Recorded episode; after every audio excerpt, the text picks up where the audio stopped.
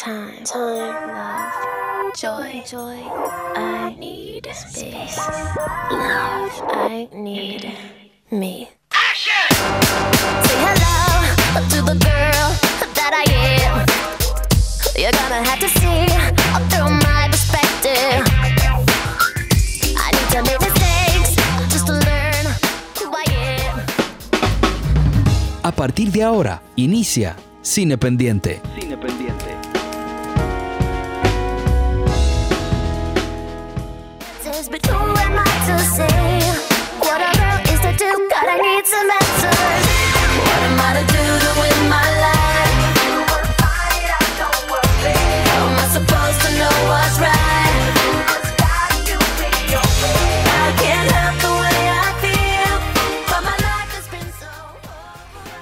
Bueno, y ella lo dice todo, la verdad que es un caso que nos ha dejado a todos sorprendidos porque es un caso de, de estudio. Realmente Britney Spears se ha convertido en un fenómeno de una manera completamente diferente al que ella ya estaba encasillada, que era de un ícono del pop, ¿no? Y, y creo que era necesario que nosotros visitáramos em, este proyecto que es Framing Britney Spears, que ha sido como la punta de lanza y de, todo de, un movimiento de fans. y de validación de un movimiento de fans que, que ha- se ha salido un poco de la orilla del fanatismo y, y- y se ha tomado muy en serio em, la persona a la que ellos le prestan una admiración. El movimiento Liberen a Britney o Free Britney es un llamado de sus fans que como fans conocen o, o de alguna manera han- se han relacionado tanto con un artista que ellos mismos han podido identificar de alguna manera que algo no estaba bien. Ella, Britney escribe sus, las letras de sus canciones. Yo no, no estoy al tanto de eso. Yo creo que algunas. así, Algunas. Porque hay dos o tres canciones de ella como que daban cierta pincelada como de, de lo, Cierto, que, de lo es que le pasaba a ella, incluyendo esa que pusimos en- Escuchamos ahora Overprotected, que es una Sí. canción en la que ella dice que ella es la que tiene que tomar acciones de su vida y que ella está cansada de ser eh, sobreprotegida, ¿no? Esa, esa es la versión in. Sí, hay Y una es- que se llama Loki. Loki. ¿Qué Sí, y tiene muchas, tiene Toxic, tiene eh, Crazy, tiene No soy una mujer, eh, eh, soy una soy una chica, no soy una mujer, I'm not a girl, I'm not yet a woman, también. Y es un caso que nos ha pasado como por ejemplo, me pasó a mí personalmente con el caso de Gloria Trevi, que cuando estalló todo tú dices, wow, pero la tipa todo el tiempo lo cantó Sí, sí. todo el tiempo lo escribió y ella puso en su música todo lo que estaba pasando y nunca nos dimos cuenta. Exacto, porque estábamos viendo el espectáculo y no nos sí, dimos cuenta de porque nada por ejemplo, si tú tomas el caso de Gloria Trevi y tú escuchas bien el recuento de los daños, que es una canción muy triste, en la que ella dice que le pasaron muchísimas cosas, tú dices, yo no entiendo cómo ella lo puede cantar todo el tiempo. Me imagino que es esa cosa que, que ellos se desprenden de su personalidad y forman este artista que pueda cantar siempre el recuento de los daños sin desbaratarse cada vez que lo canten. O le sirve de terapia, qué sé yo. Yo no sé, algo debe de pasar que sobrepasa, porque los artistas tienen una, una sobrenaturalidad que nosotros los simples mortales no la tenemos. Te puedo asegurar que Joaquín Sabina aguanta más cosas químicas que nosotros.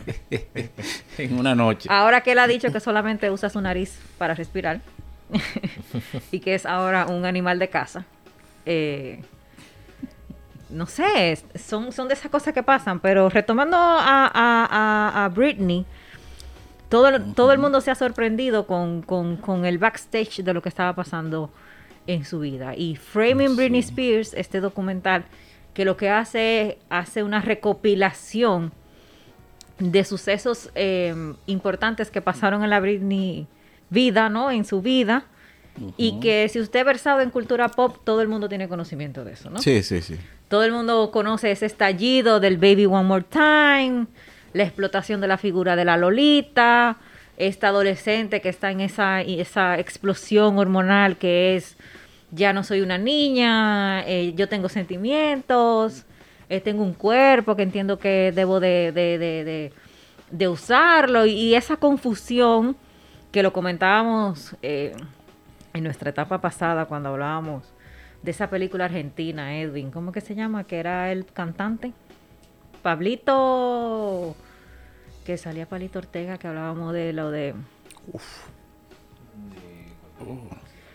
La película que hablábamos que exponía este caso. Es una burla, una sátira. Eh, Esa sí. es el, el pajarito Gómez. Pajarito Pajarito Gómez. Ah, ok. Una vida, o una vida feliz. O Una vida feliz. Una, una película del año 1966 Ujú. de eh, eh, Rodolfo Kuhn, Sí, sí, sí. un director argentino, y habla precisamente en sátira, en clave de sátira, Sí, sí. pero también muy dramática por momentos, de, de la vida de un, de, de un, de, un, de una figura formada en esa industria del pop. Y el destino, por momentos muy triste, que, que debe correr él, porque realmente da, él sabe que da para más, sabe que tiene, que tiene otros niveles, otros ribetes y otras, otras aspiraciones, otros talentos que puede desarrollar y lamentablemente está aprisionado en una, en una marca. Pero hablábamos con esa película cómo nosotros, cómo nosotros podemos eh, determinar que existe un modelo de explotación. Que existe este chico carismático que lo toma una persona que del negocio y lo explota. Y es en esa película que, ah, que comenta Edwin, eh, se ve el mismo fenómeno. Una película que él decía del 61. Y tú lo Oh, tomas sí. y le pones Britney Spears y es lo mismo. El mismo, el Y es mismo lo mismo. fenómeno. Sí, también el, el tema del documental, que aunque digamos cinematográficamente no es que tiene una cosa del otro mundo, No. eh, es producido por el New York Times y eh, me parece interesante ver en esta época el escrutinio mediático de esa época sobre ella y la sexualización tan frontal Sí. que tenía la figura de Britney Spears, porque cómo consumíamos la media en ese, o sea, la, la industria mediática en ese tiempo, no es lo mismo que ahora. Y tú ver esa retrospectiva, te choca. Entonces, si esta muchacha le decía a un entrevistador en un talk show al día, que la gente está hablando de, de tus senos, Sí. que es el tema, el tópico del día. sí. Sí. O sea, Pero sin embargo, tú tienes hoy un personaje como Cardi B que le dicen, le hacen una entrevista y le dicen, Sí. oye, pero tú cantas con mucha mala palabra. ¿Qué van a pensar los niños? Yo no estoy criando los hijos Sí. tuyos. O sea, hemos, hemos construido una sociedad que ha podido permitir que ella pueda tener esa respuesta. ujú. Yo no estoy aquí para criar a sus hijos. Yo canto mi música y usted haga con, a- averigüe usted yo no le pongo mi su música muchacho. a la hija mía. Yo no le pongo porque eso no es para muchachos. Usted sabe que usted lo que usted va a hacer con su vida. Entonces nosotros en, en esta nueva etapa eh, eh, necesitábamos retomar ¿no? la opinión de la gente que verdaderamente sabe, porque este es un caso Sí. que amerita un acercamiento más allá de nuestro nuestro pensar, ¿no? Tiene que tener un acercamiento técnico y un acer- acercamiento profesional, como es el caso de Britney Spears, que está en una modalidad distinta a como estamos acostumbrados a ver los artistas en desgracia, ¿no? Se supone que ella está bajo una protección legal de que ella no puede valerse por sí misma y necesita tener un tutor que administre por ella Sí. sus bienes. Pero esa, esa, esa tutoría, esa, esa protección que debe de suponer esa persona que se va a encargar de ti, eh, hemos visto que últimamente es, no ha sido más allá que una condena de casi 13 años en el que ella se ha visto eh, desprotegida. ¿no? Una, una ironía. Y para eso hemos invitado a nuestro habitué, nuestro doctor de cabecera, literal, ¿no? con descuento de grupo. Cabecera. Más des- vale comenzar por ahí. Sí, con descuento de grupo, en este grupo que eh, lo necesita para los que nos escuchan y dicen que nosotros estamos ahí por la vida sin medicación, sin la tenemos. Que, que ya eso no depende del doctor lo que uno haga, pero él hace su esfuerzo. Entonces, bienvenido, doctor Mario Sánchez, Muchas gracias. Es muy encantado de estar con ustedes una vez más. en esta nueva versión de Cine Pendiente eh, RD y, y bueno, la conversación continúa. Entonces, Sí, claro, sí, le pusimos esa tarea. Sí, y, y- y hay, hay realmente mucho, mucho que decir. Eh, la introducción es, es bien pertinente porque efectiva- efectivamente se trata eh, esencialmente del tema del artista. Eh, el, el artista en tanto que tal eh, es un sujeto efectivamente, históricamente, desde Rambo hasta hoy, pasando por Chet Baker y, y- y podemos nombrar que el, el rock entero, si ustedes Sí, quieren, sí, de sí. Bowie. Lo que- Lo que Entonces, sea. evidentemente hay algo que vamos comprendiendo poco a poco, eh, seguramente, aún socialmente, aunque no esté enunciado muy claramente, que es que la gente que va por el arte lo hace porque encuentra en el arte algo que alivia, algo que les permite eh, encauzar cosas que no son comunes al resto de los mortales, como, como tú lo decías. El escogido. Eh, Algo así, que, que siempre está en lo del sufrimiento. ¿eh? No, se, no se trata de ninguna manera. Entonces, eh, No es fácil. no, no, no solamente no es fácil, es en general, para decirlo rápidamente, gente que no puede, como decía un cantante de rock que terminó muriéndose, no me acuerdo cómo se llamaba, pero creo que hablamos de eso en algún programa junto con Edwin. Eh, el tipo decía, "So- gracias a Dios que existe el rock and roll, porque si no, yo no sé qué hubiese hecho. Yo, hubiese- claro, yo no podía trabajar en un Sí. banco, yo no, po- yo no podía Exacto, hay gente que no está configurada para, para yo- ciertas cosas. yo no podía sentarme en en- ¿De qué estamos hablando? Estamos hablando de ADHD, estamos hablando de déficit de atención, estamos hablando de situaciones neurológicas que vamos conociendo cada vez más. Y esta gente dice, yo no tengo una manera de encontrar lo que todo el mundo... Sentarme, anotar, esperar, son las cuatro, me levanto... me Rutina y proceso, a veces. No puedo, yo no puedo. Entonces, o mataba a alguien. Entonces, sí, claro, claro. O hablaba Eh, de cine. Claro, a ver. Entonces, este, el, el- el tema del artista es efectivamente el tipo que eh, eh, esto que vive es tan fuerte que James Taylor, los nombres son de, de todos los colores y en todas las artes, en todo el Sí. registro de las artes, donde efectivamente esta gente tiene un cerebro particular, una manera particular. Ustedes ven en esta mujer, hay, hay algo que está entre Michael Jackson y, y Madonna, y, porque tiene una dexteridad, evidentemente desde niña, ya como, como los Jackson, ¿cierto? Era niñita y la tipa ya tenía un arrojo, tenía algo muy particular que, que un niño... Se diferencia del montón. Totalmente, eso es otra dimensión, es simplemente otra dimensión. Entonces, esta muchacha tiene esa particularidad, crece con eso y eh, desgraciadamente, muy probablemente, se cruza en un momento, yo le diría, me parece que hay un carácter social en esto con respecto a el país en el cual nació. Esta muchacha hubiese sido francesa, no le pasaba lo que le está pasando. ¿Usted cree? Ah, estoy totalmente seguro. 30 años de París, en Francia hay gente que vive estas cosas. A ver, si, si saltamos un poco y nos vamos a la otra punta, no hay diagnóstico formal, no hay ninguno que haya aparecido en ningún lado sobre lo que tiene esta muchacha. Pero muy concretamente, sí hay trazas de que la han tratado con antidepresivos y que lo que sería, lo que se le podría achacar, para decirlo así, sería algo de un orden, una depresión, eventualmente del desorden bipolar que viene en general cuando la psiquiatría fracasa con los antidepresivos, se dice, ah, entonces usted no solamente es un depresivo, usted es bipolar. Cuando- Entonces, esta muchacha estaría en esa situación. Si usted va en Francia y le saca el poder de manejar sus cuentas a todos los tipos que están tomando antidepresivos, tiene que sacárselo a algo como el 18% de la población francesa. No es así, es, es exactamente eso. Es decir que un tipo que está deprimido no puede manejar sus cuentas, son 18% de la población francesa. Es, concretamente, hay 18% de la población francesa toma un antidepresivo cada mañana. Eso es así hoy. Entonces, Pero, pero por ejemplo, no, no todo ese 18% produce una gira de unos seis meses que, que, que Ahí va. genera 60 millones de dólares. Ahí va. Y no solamente eso, no todo el mundo reacciona tan mal. Esta muchacha está bajo el ojo del ciclón. Primero, despierta la América puritana. Entonces, vuelvo y digo, si estuviese en Francia hubiese sido distinto. En Estados Unidos, esta muchacha, por su sexibilidad, em, despertó un- una respuesta puritana americana muy violenta. Y que yo creo que en parte lo que le pasa es que le está, lo- e- ella es quien es en ese país. Y, y efectivamente la referencia con Marilyn Monroe que teníamos hace un rato Sí, es, sí.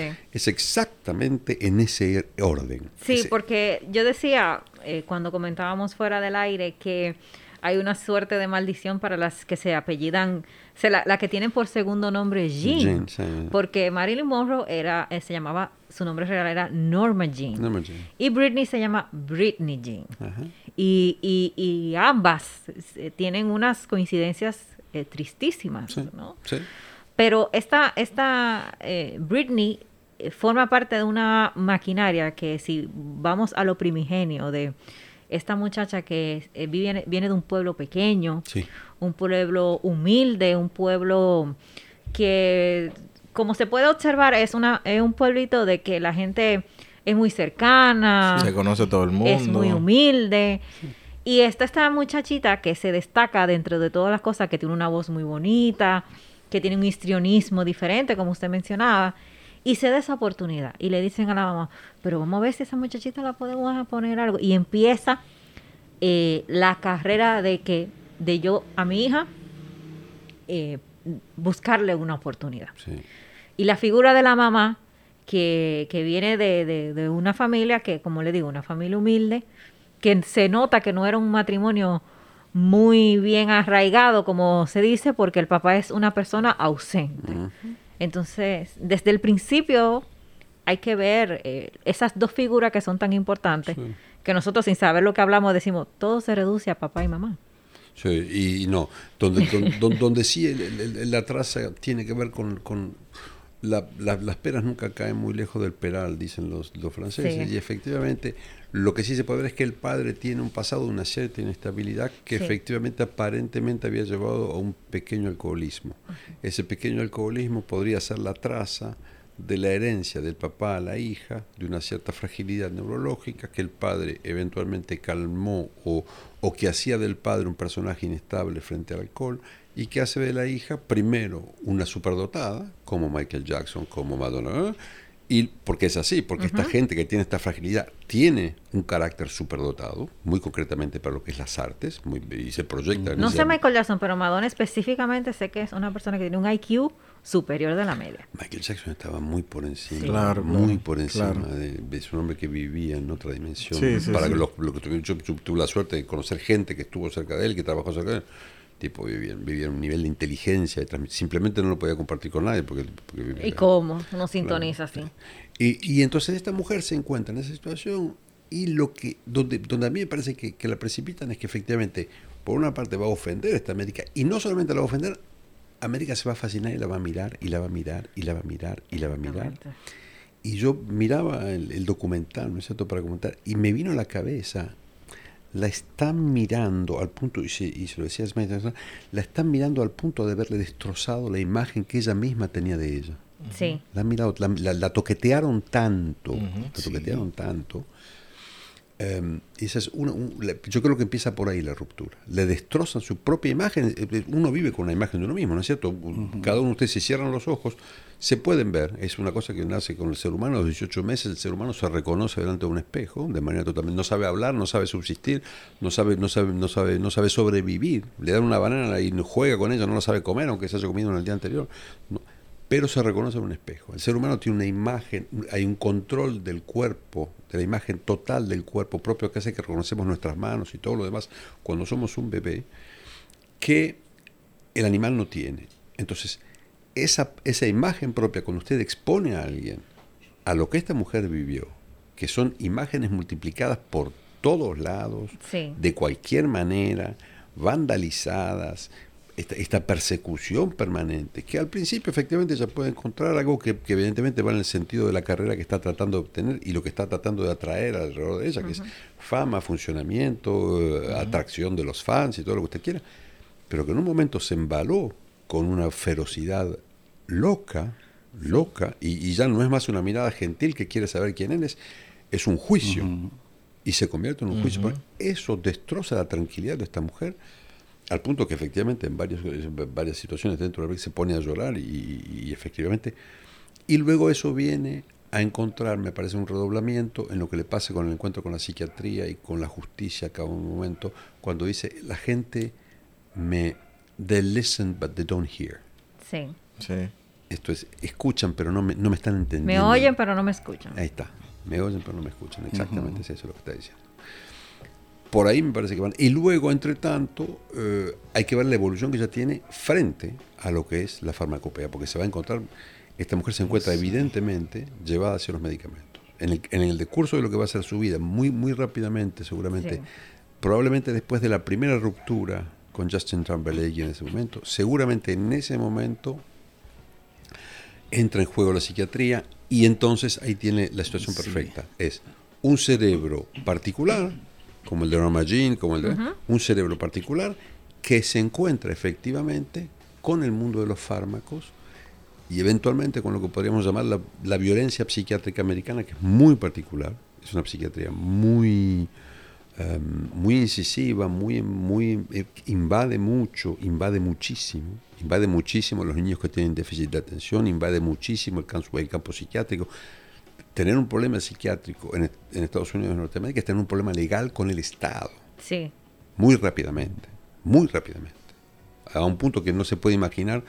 Cuando digo en Francia, aquí tampoco, aquí eh, en la, la mayor parte de los países del mundo uno puede tener una intimidad con respecto a eso.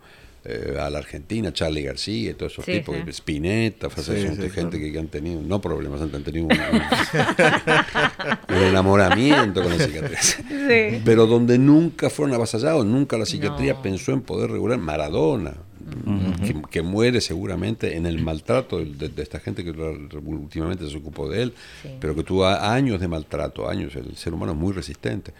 Pero eh, ese hombre, jamás nadie pensó en poder controlar la vida de Maradona y decirle usted no va a disponer de... No, ni, ni, ni, A ni- través de un, de un dictamen psiquiátrico, por ejemplo. Eso no- realmente no se, no se ve. Jamás. No. No, no, Por eso. Entonces, esa cosa es muy particular. Eh, y me parece que luego, si, si les parece, vamos comentando, pero hay efectivamente distintas cosas que van haciendo que a medida que la vida va pasando, se nota que efectivamente esta mujer empieza, y lo, y lo- lo hablamos hace un rato, tal vez el, el puntapié inicial, para ser así, muy maradonianos en la referencia, el puntapié inicial es esa noche donde se, donde se, donde, donde se Donde corta el Se cerebro. raspa la cabeza. sí. Y que es una noche donde esta mujer está en un raptus total de, de mi oreja clínica. Eso es, eso es una desinhibición seguida a la administración de antidepresivos durante un cierto tiempo, que la, que la sacaron de Ella cuadro. después dice que eh, ella llegó a ese momento porque ella no quería que nadie la tocara. Y ella sentía, nosotras las mujeres tenemos una particularidad, que no, cuando la mujer tuya llega a tu casa, si tiene el pelo negro y llega rubia, revísate, no hay problema. Vienen cambios fuertes. El, cabello un, un ubícate, símbolo. ubícate. Cuando llega una mujer que tiene el pelo por la cintura y llega a tu casa a pelar los machitos, que tenía el pelo negro y está rubia, revísate. Ahí hay algo fuerte. Ajá. Y ella tomó una decisión. Sí. Entonces nosotras por ahí eh, decimos muchas cosas. Cuando una mujer se sienta en la peluquería y dice, mira, córtamelo todo. Ujú.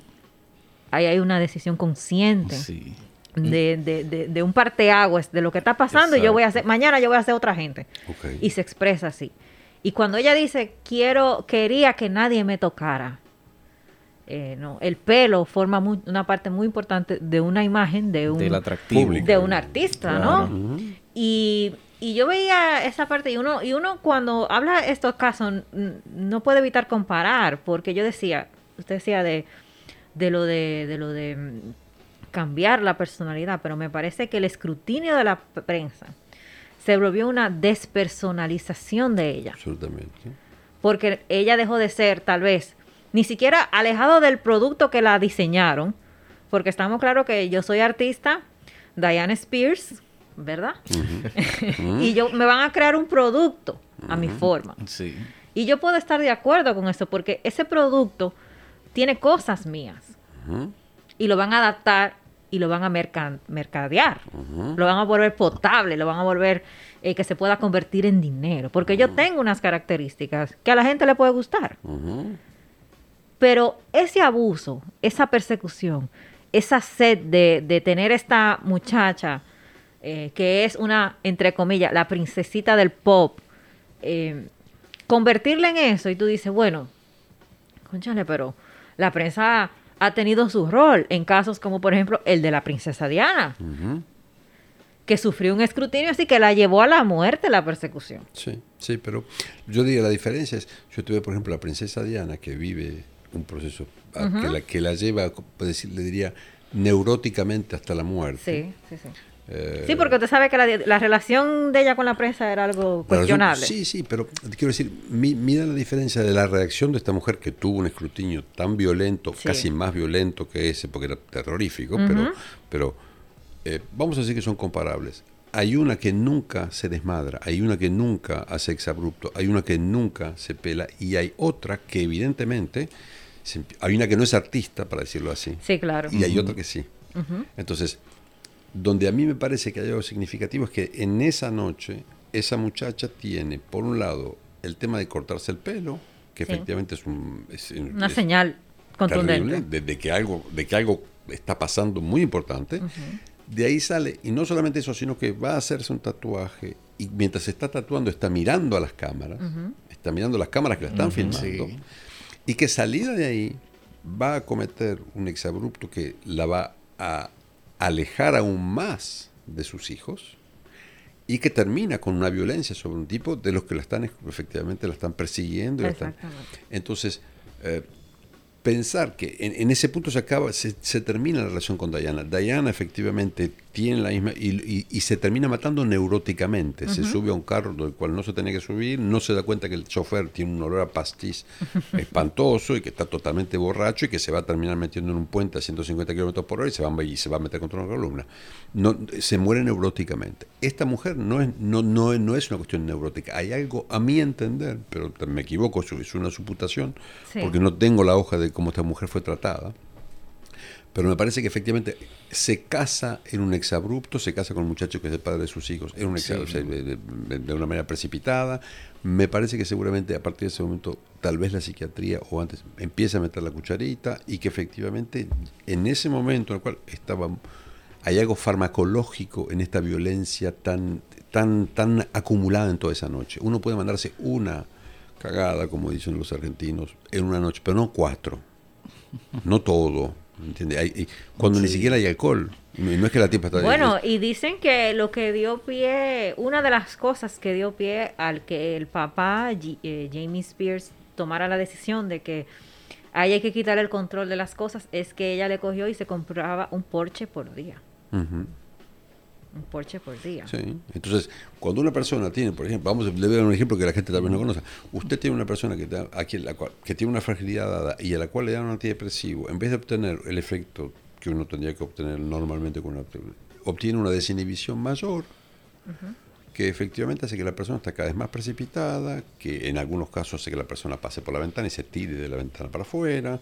eh, El una- efecto contrario esperado. En vez de calmar, hay una desinhibición muy fuerte, hay una violencia muy fuerte, que es en general el preámbulo al diagnóstico de lo que decíamos hace un rato, al diagnóstico de bipolaridad, y que probablemente esta mujer terminó teniendo de alguna manera, porque lo único que justificaría, y hasta un cierto punto, que la ley, que la justicia americana la está reteniendo como está reteniendo, es efectivamente, no pueden decir que es psicótica, esta mujer no es psicótica, una, una psicótica no produce el dinero que produce, una psicótica no puede cantar como una psicótica tratada, no puede, no, no puede en- encadenar la- la- la- la- los, los años de, de suceso que esta mujer y la, la manera que baila. Desgraciadamente los antipsicóticos son medicamentos que no, no, no, no dan muchas ganas de bailar ni de subirse a un escenario, son, son Sí. medicamentos. Entonces, esta muchacha evidentemente no es psicótica, entonces probablemente tiene un, desorden que más del lado del... de- aunque no tengamos diagnóstico por ningún lado, seguramente es eso, es el, tema, el tema del humor. Y si es eso, si es depresión, pasando de la depresión, seguramente una bipolaridad. Con lo cual hubo un momento de desinhibición, que seguramente es ese, que efectivamente va con el, el Porsche por día, donde la tipa estaba realmente, seguramente desinhibida, y eso da medida a que la justicia se mete y diga, no, no, para, para, para, para, Sí. Eh, usted no está controlando nada de lo que está haciendo. Lo cual no quiere decir que, que realmente tengan razón. Lo que nadie hizo fue cuestionar el diagnóstico inicial. ¿Cómo llegó hasta ahí? No, y, y, y 13 años. Digo, digo, digo, el diagnóstico inicial muy técnicamente es, no será el antidepresivo que lo está desinhibiendo. No es que... La gran pregunta, Ah, ¿no? Cuidado si es la sí. pastilla que la tiene mala Ok, ella. entonces, entonces, el- es- exactamente. Sí. Usted no se imagina la cantidad de gente que tratamos Cuidado. simplemente... no te la haber- veo hoy a ver cómo tú te sientes. haber- no, no, no, no es suficiente. Si fuese así de fácil, si fuese así de fácil. Ya hace rato que Mire, sabría, don, haríamos mire, don- mire, don con- Mario, eh, el- Edwin no está bien. Ah, sí. Le compramos la pastilla y Edwin no está bien. Pero una sola no hay que comprarle varias, porque es una por día. Una, una pastilla. Lleva una caja y lo- los tenemos aquí amarrados. A, A mí ver no qué me lo que. Yo no, yo no tengo, a mí no me, no me, no me aconsejan. no, si yo, yo hubiese aconsejado la pastilla, est- estaría distinto, estoy seguro. Yo decía que yo me considero incapaz de soportar una vida así de tanta atención, como que todo el mundo esté mirándote y pensando en ti y admirándote. Y, y yo me pregunto, ¿qué tipo de personalidad aguanta eso? Porque ella obviamente no lo aguantó. Pero si hablamos de, de un Mick Jagger, por ejemplo, Mick Jagger tiene mil años en eso. Sí. O mira, por Entonces, ejemplo, ¿qué Whitney Houston. qué- exacto. ¿Qué hace que una gente lo soporte y otro no? ¿Qué- Sí, sí, no. eso, eso estará estudiado. Sí, en todo caso, yo tuve la suerte de tener un amigo que, que- que efectivamente un día estaba en un bar en Estados Unidos, en Norteamérica, era un joven, él era- llevaba caballos de polo y vivía nada más que con los caballos, con el polo. Y estaba en un bar y, se pone un tipo al lado de él y se empieza y, y- estaba en el bar y el tipo se pone a y se ponen a charlar y una cerveza. Y era un bar ahí en, Miami, frente al mar, muy bonito el lugar y todo. Y, entonces está, charlando y, la gente se da cuenta que la gente se aglutina y hay mucha gente, hay mucha gente. Y no entiende bien por qué hay tanta gente. Pero el tipo que estaba al lado de él le dice, pues, a cada momento dice, realmente es imposible salir, está cada día más complicado esto. Y él le dice, bueno, sí, no sé. Y se va y se sube a un yate que estaba ahí al lado, allá afuera, y se va y desaparece el tipo y dice, y dice, ¿usted sabe quién es el señor que estaba al lado suyo? Y dice, no, no, sé, no era Mick Jagger. Entonces a Mick Jagger también le pasa. El Sí. punto es, A mí me pasa con Barry Bonds. ah, Ay, sí. no me diga. Pero que, o sea, que usted, usted lo ve cerca suyo todo el tiempo o le parece que... Que yo no tenía idea de quién era. Ah, a mí me pasó con Nina Hagen. Yo estaba en un avión, en un avión, no, en un barco volviendo de Ibiza y veía que la gente nos miraba y nos miraba y nos miraba. Y yo le dije, el tipo le digo al tipo, qué raro, ¿no? Como nos me dice, no, no es raro, mi, mi nombre es Nina Hagen.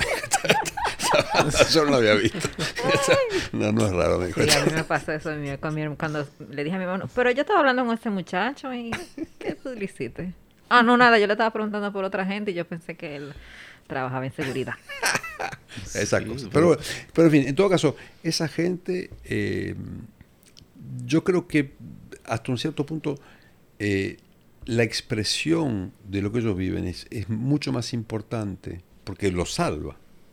Es mucho más importante que, que, la- que lo, que lo penible, que lo, que lo difícil de lo que tienen que ver con el tema del público, que es insoportable, porque efectivamente...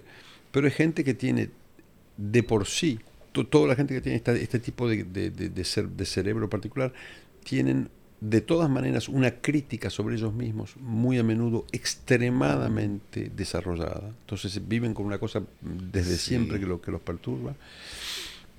Tener una mirada externa hasta un cierto punto. Yo creo que luego sobre el tema de cómo gestionar eh, eh, la vida pública, yo creo que Millar tuvo la suerte de comenzar mucho antes de Instagram, que es realmente seguramente la- la- el basurero. Que es de- mucho de más todo este- intenso. Sí, es una estupidez. Es- Sí. es- el nivel de estupidez de los últimos 20 años es, es sin parangones. Pero a ella, a Britney la destruimos antes de las redes sociales. No, ella es de los primeros. Ella está justo al inicio. Y lo paradójico es inicio. que las redes sociales han significado para ella un salvamento. Sí, porque se ha gestado a través de la Porque los fans han, han, a través de ese hashtag Free Britney, Ajá. Han, ya, han hecho el llamado de atención. Inclusive dicen, eh, le pusieron le pusieron en el video, Britney, si la cosa está mala, si tú necesitas ayuda, Responde. ponte algo amarillo. Sí. Ah, Al otro día, ella Amarillo. sube un video bailando con una blusa amarilla. Mire usted.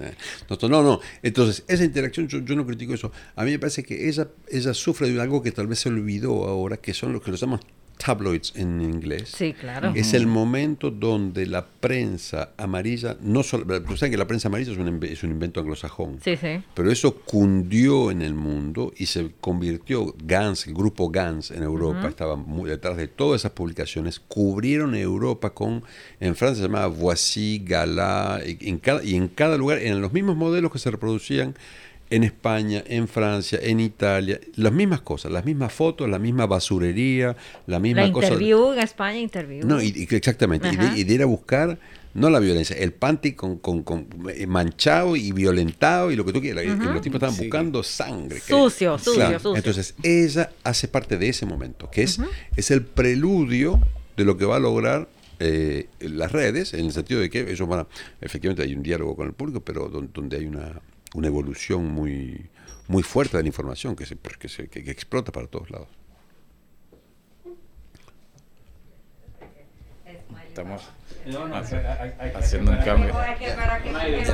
Un, ca- un cambio de posición. Ya, ya, seguimos, seguimos. Ahí está. Smiley, ¿tú vas a decir algo ya que te interrumpiste? No, no. Saluda a la gente que te oyen a través de las diferentes plataformas de, Spotify, streaming, ¿verdad? Un, Ya, saludo, ya. un, sa- un saludo, un saludo. Ok. Retomamos. Pero entonces cuando estos, estos eh, personajes, ¿no? Que uno es como que, como tú ver un accidente de tránsito, ¿no? El morbo, e- el, el morbo que viene dado por, por tú saber que perseguir una persona que está con su familia, que está en algo, en un evento privado, que está haciendo algo privado, por el simple hecho de tú tirarle una foto, estamos conscientes de que está mal. Pero no estamos conscientes que tal vez consumiendo eso, estamos apoyando ese tipo de conducta y se destruye una persona a ese nivel. Porque aquí legalmente existe la interdicción, que cuando, que, pero es un- es una protección. Es alguien que tú no puedes valerte por ti mismo. Yo te voy a proteger, te voy a tratar como si fueras un niño. Porque tú no estás en condiciones de, de tomar decisiones, de, de- de valorar las cosas para tú tener em, eh, decisiones conscientes. Entonces yo la voy a tomar por ti. Pero hemos visto, eh, y me recordaba con todo este caso también, bueno, una película francesa, la de Xavier Dolan, que se llama Mamá, ¿eh? Mami, mami, mami. Mami, sí. que critica el sistema. Sí. Porque se supone que cuando nosotros como personas no, no, no nos podemos valer por nuestra propia cuenta, interviene el Estado. Y hemos visto que el Estado ha sido más permisivo, más violento y más voraz que las mismas personas que han causado el comportamiento.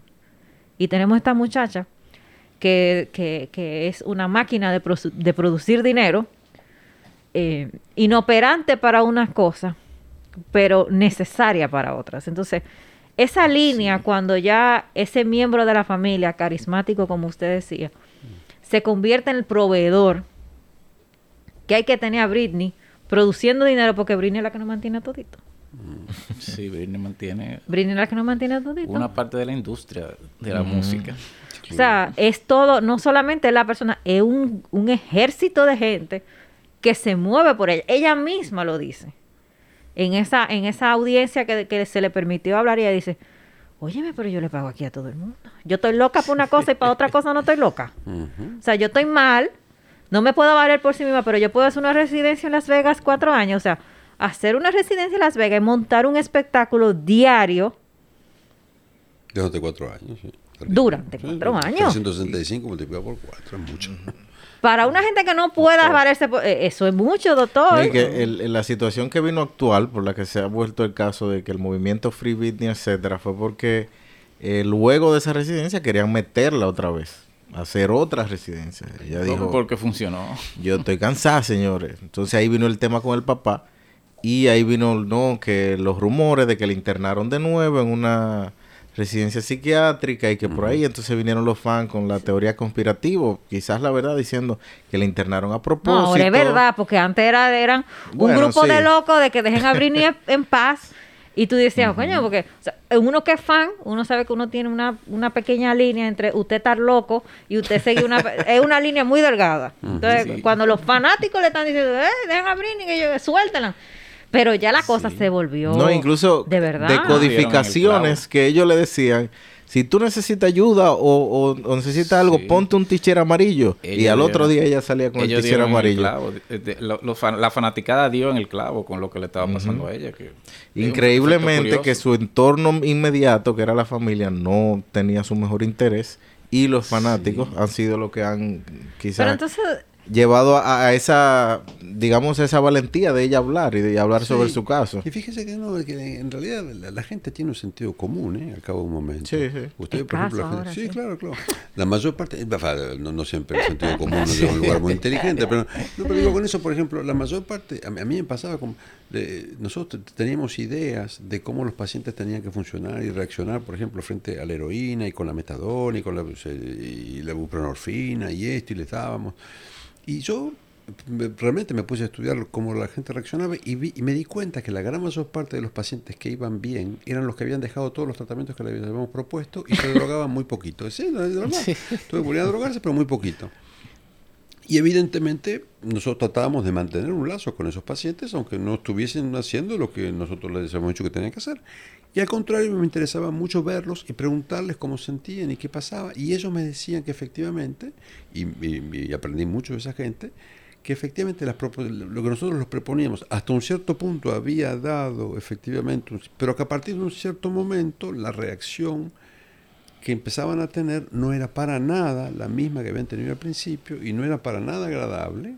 El beso de Dios. Y que era, no sé tanto, sí, pero, pero, en todo- pero en todo caso no era para nada agradable y que se sentían mucho mejor con su inestabilidad como ellos la conocían Manejable. y, y que manejaban más o menos bien hasta un cierto punto. Entonces, con esto quiero decir, el, aún estando en medio del tiroteo, porque estos tipos tenían un tratamiento, el ser humano se da cuenta de dónde hay equilibrio y dónde no lo hay. Entonces, es muy claro lo que estamos diciendo. Es, esta muchacha no puede estar cantando y bailando como está y al mismo tiempo que sea lógico que efectivamente un sistema represivo, para decirlo, donde está se, mezclan, y lo decimos nosotros, se mezclan los intereses farmacéuticos realmente, en el te- no con respecto al caso de esta mujer, eh, pero con respecto a la- a- a- al casamiento que existe en Estados Unidos de Norteamérica entre la psiquiatría, la industria farmacéutica y la ley, el, el Estado representado por Sí. distintas instancias, que efectivamente hacen que se pueda producir esta situación, particularmente en Estados Unidos de Norteamérica. Y, y que si esta gente mira con mucho más, el, el fan, ¿no es cierto? El- el- Mira con mucha más tranquilidad y dice, no puede ser esta mujer. La, la- la conocen, la ven, la ven. La estudian, es un objeto de estudio. El fanático, sí, claro, el fanático, su ídolo Bueno, es un objeto de estudio. Había un en el documental sale una- unas chicas que crearon un podcast que solo analizaban los posts de Instagram de ella. De o sea, y cada post de Instagram de ella crearon un podcast y hablaban de eso. Claro, y, y, y de alguna manera descifraban, eh, porque ya eso hasta se lo monitorean, le monitorean el teléfono, le monitorean las redes sociales, todo ese tipo de cosas. Pero ya que nosotros tenemos un ratico hablando de Britney, yo lo que quiero saber, esa gente como el papá de ella, el que ejerce el control, la mamá que no hace absolutamente nada, que lo permite, o sea, esa gente no también. Probablemente, no, en todo caso, no tienen la intención que nosotros tendríamos con respecto a nuestros hijos. Yo- o sea, La ven solamente como la que me mantiene. no- O sea, eh, eh, o sea, lo que yo debo de ya deja de ser mi hija exacto. y se convierte en la persona que provee el, el dinero. estilo de vida que yo siempre he querido tener. Yo le diría en todo caso, yo no sé qué es mi hija para ellos, eh, la palabra mi hija, que la mayor parte de los El humanos... sentido dominicano invasivo Claro, eh, eh, de sí, propiedad, claro, que es la hija sí. mía, esa hija mía. No, yo entiendo, no, no, no, yo, yo digo, pa- para, para nosotros quiere decir ante todo amor, Claro. ante todo amor y protección, Sí, claro. y después eventualmente algún interés económico, y porque digo, uno, uno se encuentra que mañana mi hija se pone a pintar, por ejemplo, y le nos dan 10 millones de dólares por cada pintura que hace, yo le voy a cuidar las manos como si fuesen las últimas manos de la tierra, y voy a andar teniendo mucho cuidado que no se rompa los dedos, que no nos meta los dedos por aquí. Sí, pero no mi meta- papá me dice, pero si esa vaina te está mortificando Ahí mucho la va. vida, suelta esa vaina. Exactamente. Que aquí hemos vivido sin cuadros toda la vida. Pero- aquí no hay dinero nunca. No, no, aquí, aquí estamos. Si, si uno, si yo fuese el papá de esta señorita y esta señorita dice, mira, yo no quiero que seas tú el, el, ¿cómo se llama? el, el que, que está llamando. Lo primero que yo diría, pero mi amor, claro, ponemos a otro. Si yo realmente Exacto. pienso, o sea, a mí lo que me inquieta es que mi hija está ¿Tú no realmente. quieres que sea yo? Yo no sé bregar con el... Claro, no importa, ponemos Pon a otro. Smiley. Pon- Pon claro, tío por Smiley. ejemplo, Al por tío ejemplo, Smiley. o a los dos, o con, con Edwin, los dos, y, y Claro. ellos llevan adelante, ellos saben, esa gente que te llevan, producen, ellos tienen. Claro. Entonces, y, y yo, tranquilo, porque a mí lo que más me importa es que mi hija me quiera. Que esté bien mi hija. Sí, claro, este- esta gente es afect- yo no sé si la tenían antes esta prioridad, pero aparentemente no. Ya no la tenían antes y no. efectivamente lo que lo que aparece es que de, de una manera más o menos eh, eh, insensata eh, este señor desde el principio está se, se ocupa y mira a su hija y, y considera a su hija en este en este sentido de la industria de lo que ella está produciendo de lo que de lo que se va a perder de lo que no se va a perder de, de cuánto está gastando eh, alguien que se compra un Porsche todos los días es porque está ganando mucho dinero Lo produce. sí sí claro, claro Lo Sí. produce. Con- conocido gente que hace ese tipo de cosas porque yo tenía un paciente francés que era un jugador de fútbol él los chocaba lo chocaba contra distintas cosas y salía, se bajaba y se compraba otro. Y ¡bum! Sí, porque ya el otro estaba chocado. Claro, claro, eso, eso no funcionaba. Qué hobby, qué hobby, excusa. ¿eh? Pero mira, eso, la- lo que el doctor ha dicho varias veces durante la- el conversatorio, eh, sobre el, el, el- el conjunto que hay entre la, la psiquiatría y la ley en Estados Unidos es, es muy real, porque de hecho me recuerda una película reciente que vi, que es con Rosamund Pike, se llama I Care a Lot, que ella es una abogada, que ella se dedica a eso, Ah, ella sí. se dedica a encontrar personas que encajen en ese perfil y que ella pueda meterlos en ese, en ese esquema de que tú no puedes valerte por ti Sí. mismo. Exactamente. Y yo te voy a, a, sac- a quitar tus cosas y yo las voy a, a- a controlar. Los abogados no son buenos, Sí. señores. Entonces, es, es- es todo un sistema que hay en base a eso. Claro, tiene que ser gente que tenga, que tenga algo que quitarle, porque tú no lo vas a hacer como una gente que está en la calle. Exactamente. ¿Qué es En la, en la misma Sí. serie Better Call Saul, que él es abogado, también hay un proceso en que él busca ancianitos Sí, sí. Y, y los Y- y- convence. Y, la ley lo Vamos a permite administrarte tu- tu- perfectamente. Sí, claro. Ella se está eso- aprovechando de esa gente, pero la ley lo permite Por eso, perfectamente. por eso es que ahora hay una iniciativa legislativa de poder crear una ley que le permita a esa gente poder salirse de ese sistema. Porque, free. uh, Sí, es sí, decir, porque no pueden free salir. act. No pueden salir. Porque después que ya tú te metes en eso de la, de la, del conservatorship, de, de, de Sí, tú, sí. Eh, de tener el tutor y todo eso, es muy difícil de Sí, salir. sí, y, ya no tú so- estás cogido. y aunque claro, eso es alguna cosa muy específica porque se da entre gente así como Britney, se da entre millonarios que los hijos se están matando para poder tener control con, con la Que fortuna. no son conocidos, pero que tienen muchísimo dinero. se da un abuso de los hijos que quieren eh, eh, eh, tomar control de los padres por X o Y razón que tal vez no entra en la parte tanto del dinero, sino un asunto de control. De, po- de, de- de poder eso, porque, por ejemplo, aquí yo conozco casos de personas que han tenido que, que tomar esa decisión porque, por ejemplo, el papá iba al dentista tres veces y le pagaba tres veces el tratamiento de, de, de, de, de- de- que costaba 200 mil pesos. Y el dentista se hacía el loco y que yo, que- pero papá, Sí, Papá, pero y esto, pero usted pagó 600 mil pesos de esto y, y cómo no se dio cuenta, ¿no? Pero necesariamente hay una falla en el sistema que permite un abuso, Sí, sí. que permite un abuso. Y este caso ha podido eh, eh, exponer de alguna manera, porque a todo esto, y pese a todo lo que ella ha dicho, eh, nadie le ha pedido una contrarréplica, nadie ha podido decirle al, a- a- al doctor Mario, que es el que me está, re- deme un informe, No, no hay diagnóstico de, de todo esto. No, exacto. de todo esto no se Oficialmente. no, hay, no hay nada. Exacto, No hay, no. nada, o sea, Y, y no hay diagnóstico, me parece a mí, porque justamente la, la dificultad del diagnóstico es para sostener, durante, porque decir, una persona depresiva, Nina, ¿no? un par de años, depresiva. entonces, una persona pero 13 años. bipolar, una persona bipolar no sostiene la presión de lo que esta señora sostiene en el más mínimo de los espectáculos que está llevando adelante. No. Una- es imposible, es imposible. es Por imposible. más, o sea, hay que, o sea, hay que ver el, el- el tipo también de mentalidad que ella ha construido, ¿no? Mm. Para poder aguantar eso, porque en definitiva a ella le gusta el performance. Eso es, ahora, Sí, entonces, claro, ahí- ahí desde viene- niña. Si lo podemos hacer muy preciso, porque técnicamente es muy interesante. Los medicamentos psiquiátricos son medicamentos muy activos, invasivos, llegan dentro del cerebro y hacen algo. Siempre hacen algo. Al cabo de un momento, si usted le da a un ser humano, como lo decíamos hace un rato con el tema de la antidepresión, si usted le da a un ser humano un tratamiento, cualquiera, y ese tratamiento está errado, usted va a empezar a crear una disrupción, usted va a empezar a descompensar químicamente a esa persona. Entonces, esta muchacha, en el tema, y por eso yo escuchaba con atención cuando decía que había dejado de tomar los medicamentos y que en un momento, y que, que los había.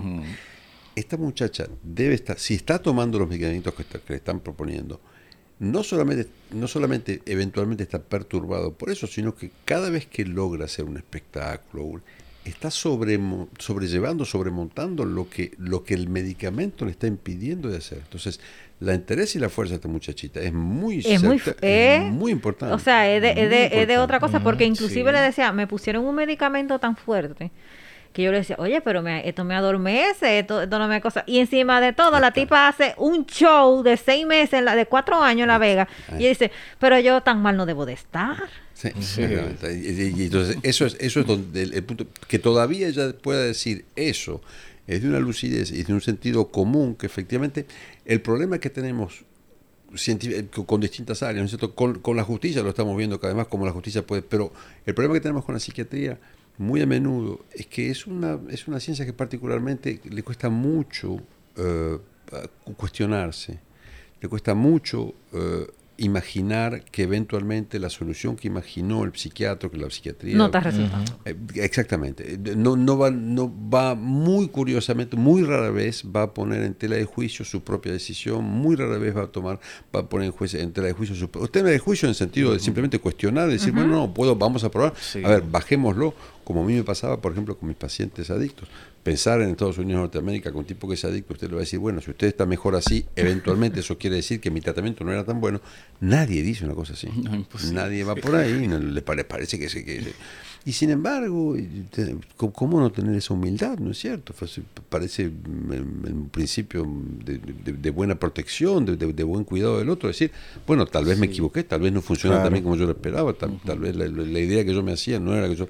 Y que efectivamente en ese punto esta mujer lo que está señalando y lo que pasa con muchísima gente alrededor de los tratamientos psiquiátricos en Europa, por ejemplo, hay, mucha gente que cuestiona efectivamente la eficacia de los antidepresivos, de esto, de pito, de fraude, y la ciencia en tanto que tal, para saber, la ciencia está saliendo de lo que se llaman las pequeñas moléculas, que son los antidepresivos, los somníferos, diciendo, realmente sabemos que esto no funciona, todavía no tenemos un arsenal que pueda servir de alternativa a lo que a lo que esto está haciendo, pero ya se sabe que eso a, a mediano y largo plazo no funciona, no es eficaz, no es funcional, no es sustentable, no, no. Entonces todavía no hay ninguna mejor solución, pero todo el mundo quiere encontrar nuevas soluciones para salir de eso, la electricidad. Entonces, esta muchacha está verificada en, un, en, un, en una situación en la cual efectivamente la más lúcida de todos aparece ella, y con una cierta Sí. prudencia, con una Sí. cierta prudencia. Sí, sí, sí. De que- de- de- pero yo, yo no es que quiero hacer otra cosa, pero es que no. Ella dice, o sea, ese, ese, esa conclusión a la que ella llega de que si yo te puedo montar un show en Las Vegas por cuatro años, te puedo hacer una gira, pero yo misma soy la que monto el show porque yo soy tan control freak que a mí me gusta montar mi coreografía yo y Sí, todo y todo eso. Tú me estás diciendo a mí que si yo me quiero casar con José no puedo.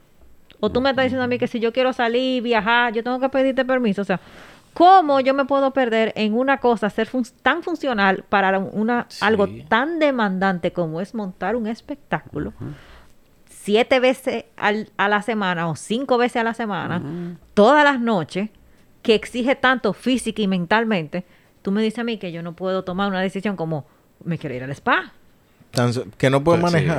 No puede manejar. No puede manejar, Sí, no puede sí, votar, no sí. puede No puede votar, no puede tener hijos, no puede no puede salir a la calle. Le dan una, una, Una una cantidad de dinero de mesada semanal. Sí, sí, no, pero le digo una, una vez más, es, Dice ella, estoy pagando por todo el mundo, el sueldo de todo el mundo y no tengo dinero. en- únicamente en Estados Unidos y Norteamérica. Solamente puede pasar eso. Sí, sí, eso- había una frase de un, un, un- un autor eh, italiano eh, que se llama Curcio Malaparte, que había dicho que él es un nombre, se dio un nombre de pluma que se llama Malaparte, porque él decía que quería ser lo inverso de Bonaparte.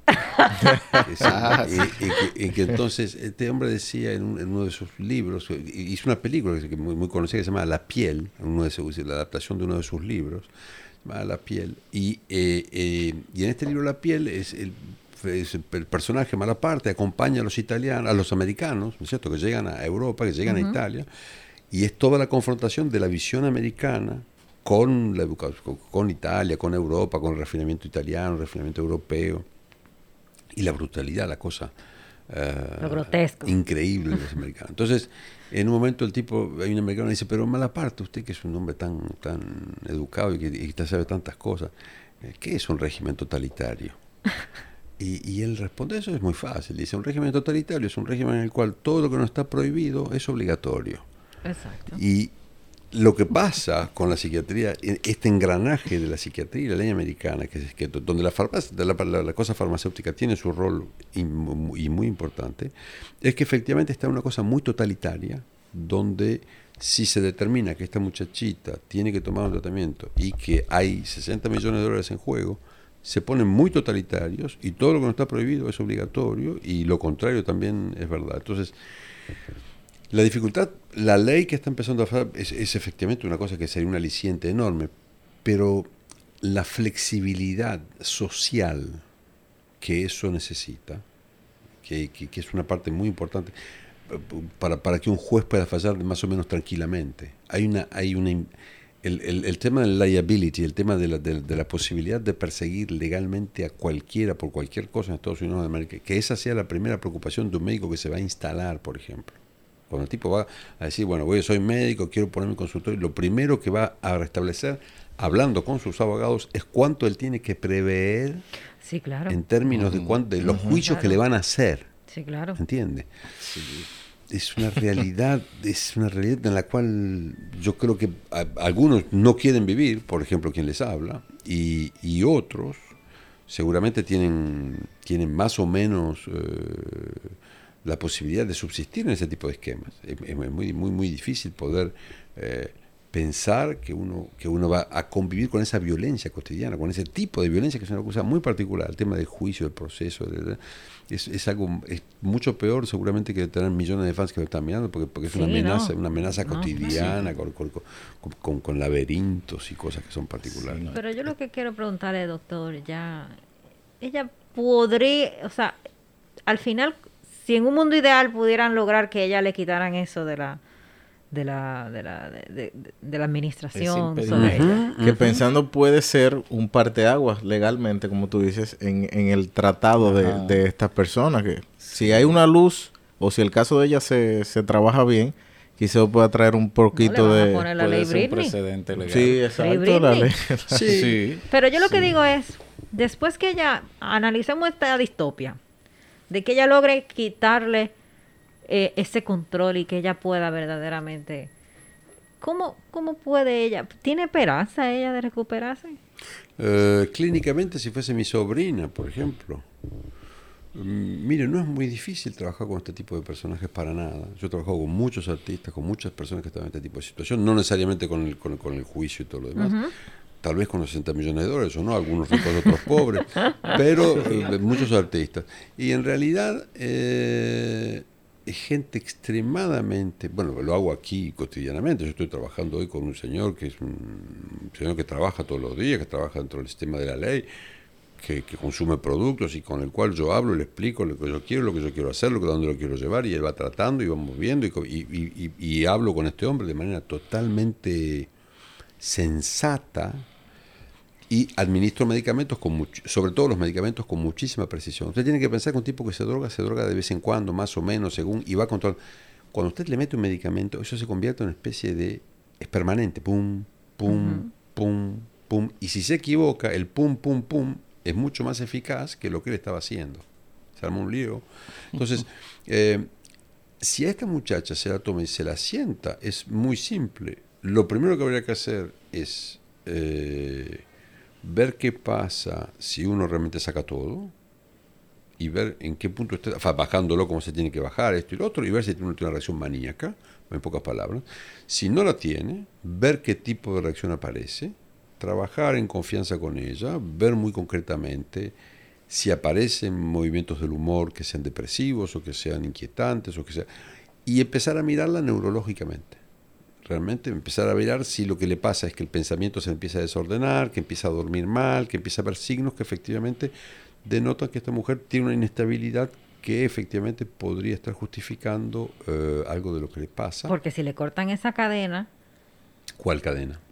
no, ella que tiene 13 años amarrada, Ah, no, no. Eso y le es- cortan ese le dice, ok, Britney, Es que- dale para allá. Es que eso, eso va- Sí. lo uno va con lo otro. No le corta, a ver, vamos a ponernos en el lugar del juez. No le corta la cadena, porque dice, yo le corto la cadena a esta muchacha, si quiere mañana deja el tratamiento y empieza cualquier cosa.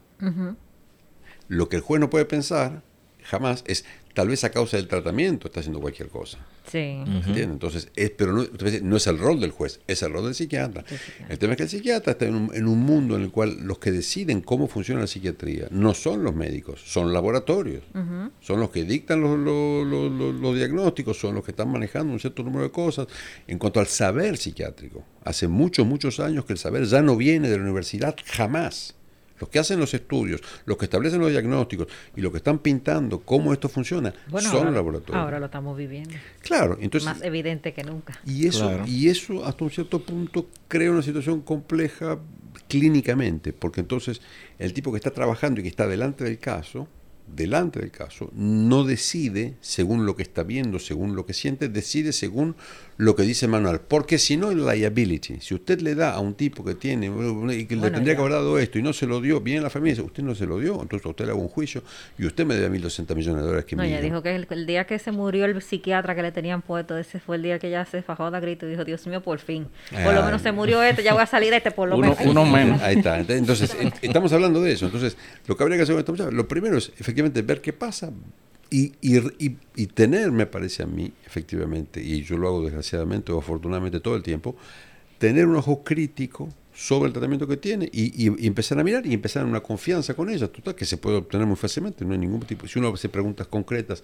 va a obtener respuestas muy concretas y empezar a ver si esto se encarrila o si se descarrila, y si se descarrila, cómo se descarrila. Eso me va a indicar qué es lo que podemos hacer y cómo. Si es psiquiátrico, si no es psiquiátrico, si es neurológico, si no es neurológico, si es psicológico, si no es psicológico. de- de- Deslindar la cosa. Una vez que sé, si no es psiquiatría, esto es, si no tengo una enfermedad mental, que esta muchacha aparentemente no la tiene, porque si la tuviese, es lo que estamos diciendo, no podría estar haciendo todo esto. Si no tiene una enfermedad, puede tener o una situación psicológica o una situación neurológica. Y las dos efectivamente podrían haber perturbado su funcionamiento y por sobre todas las cosas hubiese justificado que el primer antidepresivo lo hubiese llevado a una Porsche, dos Porsche, tres Porsche, como si costasen cuatro dólares las Porsche. ¿Entiendes? Porque bueno, efectivamente cuestan un poquito más. Entonces, eh, eso, y, y en ese punto, si se aterriza esa persona así, ¿hay esperanza? Todas las esperanzas del mundo. Todas las esperanzas del mundo. Esta muchacha, para el ojo clínico técnico, si- esta muchacha no tiene un problema muy serio. O sea, habría, habría que estar muy... Y ya nosotros como sociedad, ¿no? La sociedad que validó esa persecución y que, y que aplaudió eh, eh, eh, esa, esa, esa necesidad de que queríamos saber qué estaba haciendo, dónde estaba, que ese tipo de cosas. Es la misma sociedad que le está diciendo, pero suéltenla, Sí. le hicieron daño, estuvo mal, Mm. Nos arrepentimos. nos arrepentimos. Sí. Yo decía, Mick Jagger tuvo el tiempo, por suerte, a mi entender, de, de- de empezar unos años antes. Bueno, Benicio del Toro dice que él le agradece a la vida que su éxito le haya llegado a los 32 Ay, años. ve, este- este- eso estamos. Entonces, no solamente eso, sino que el tipo nacieron con unos años antes y, y vimos llegar, digo, yo nací antes de la fotocopiadora. ¿entiendes? Entonces tengo un, a mí cuando me dicen Instagram, le digo, sí, claro. Hágalo usted, no hay ningún problema. Sí, claro. sí, tiene razón. Pero por eso, y este tiempo, mi, mi, mi, mi, mi- hija o, mi sobrina que nacieron dentro de este mundo, eh, están pegadas a estos Todo aparatos de una manera tan distinta, no, no tienen distancia, no, no, no, no. Y no se dan cuenta, no, no miden, no solamente lo indiscreto, lo intrusivo, lo estúpido Sobre todo. de lo que comen cada día. Es- no, no, no, no, no lo pueden imaginar. La el nivel de estupidez general en el cual vivimos. Yo lo decía hace un rato, Fauci, el hombre que, Ujú. dijo una frase fantástica hace unos días. Fantástica. Dijo, eh, si en los años 60 hubiésemos, uh, 60 hubiésemos tenido el nivel de comunicación que tenemos hoy, todavía estaremos jodiendo con la poliomielitis.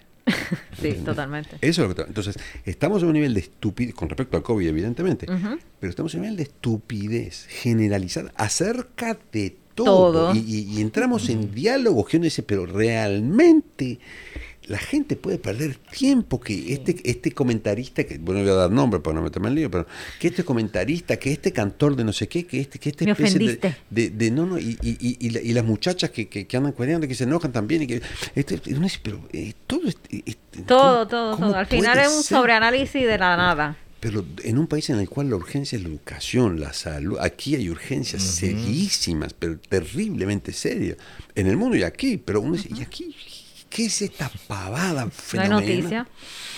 Entonces hay un punto donde efectivamente eh, es, es- es terrible, es terrible y, y incontrolable muy probablemente, Sí.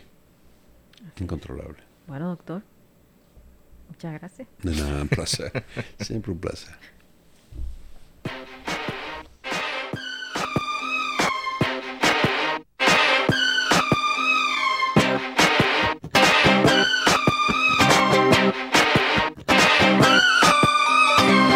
Baby, can't you see I'm calling? A guy like you should wear a warning. It's dangerous. I'm falling. Hasta aquí, Cine Pendiente. Cine Pendiente.